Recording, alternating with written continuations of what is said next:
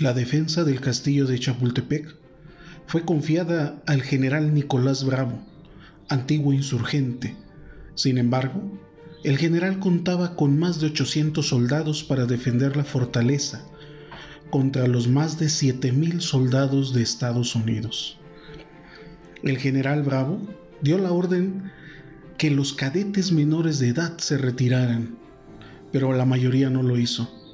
La madrugada del 12 de septiembre de 1847, las baterías estadounidenses intentaron hacer un bombardeo sobre el castillo. El efecto fue devastador.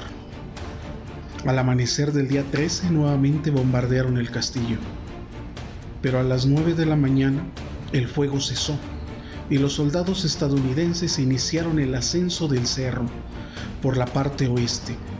La lucha se libró cuerpo a cuerpo. Los mexicanos combatieron con fiereza, pero los invasores ganaban terreno y lograron llegar al castillo por el lado occidental.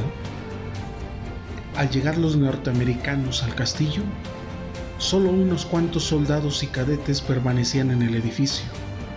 La historia guarda memoria muy en especial de seis de ellos, a quienes recordamos como los niños héroes.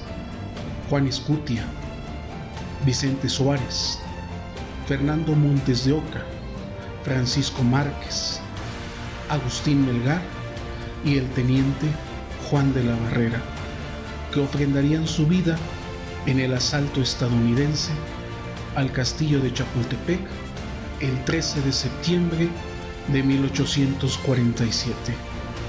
Fue el presidente Benito Juárez el primero en honrar oficialmente la gesta de los niños héroes al decretar el 13 de septiembre Día de Luto Nacional en memoria de los cadetes que murieron en el castillo de Chapultepec. Todos ellos tenían entre 14 y 19 años de edad pues estaban recibiendo formación en el colegio militar. Un dato más para que nuestra historia no sea aburrida. Graças.